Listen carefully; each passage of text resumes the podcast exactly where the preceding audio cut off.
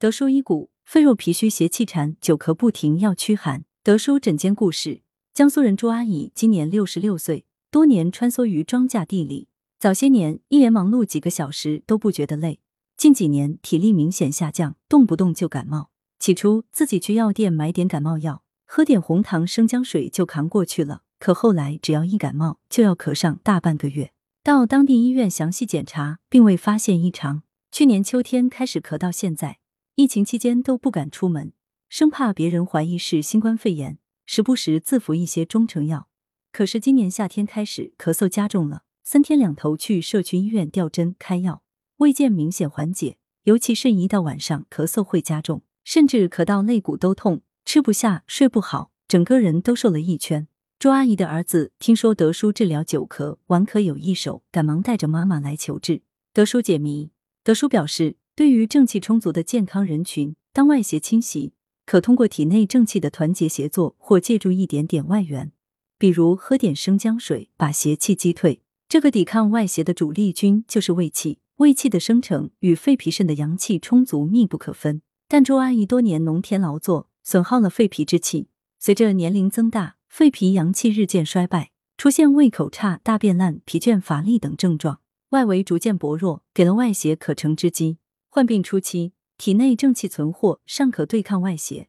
随着疾病迁延，加上反复不规范使用抗生素、化痰止咳等药物，导致肺气愈加损耗，无力驱邪。余邪潜伏体内，一有风寒等邪气来袭，便共同兴风作浪，咳嗽久治不愈。治疗上，德叔在驱除外邪的同时。遵循虚则补其母法则，采取驱风散寒、健脾补肺的治疗原则。服用两周中药后，朱阿姨咳嗽症状明显缓解，睡觉也安稳了。预防保健，进入寒露以后，天气逐渐转冷，昼夜温差大。即使是在广东，到了寒露之后，尤其是一早一晚，也可以感受到阵阵凉意了。客家谚语便有“寒露过三潮，过水要寻桥”，指的就是天气变凉。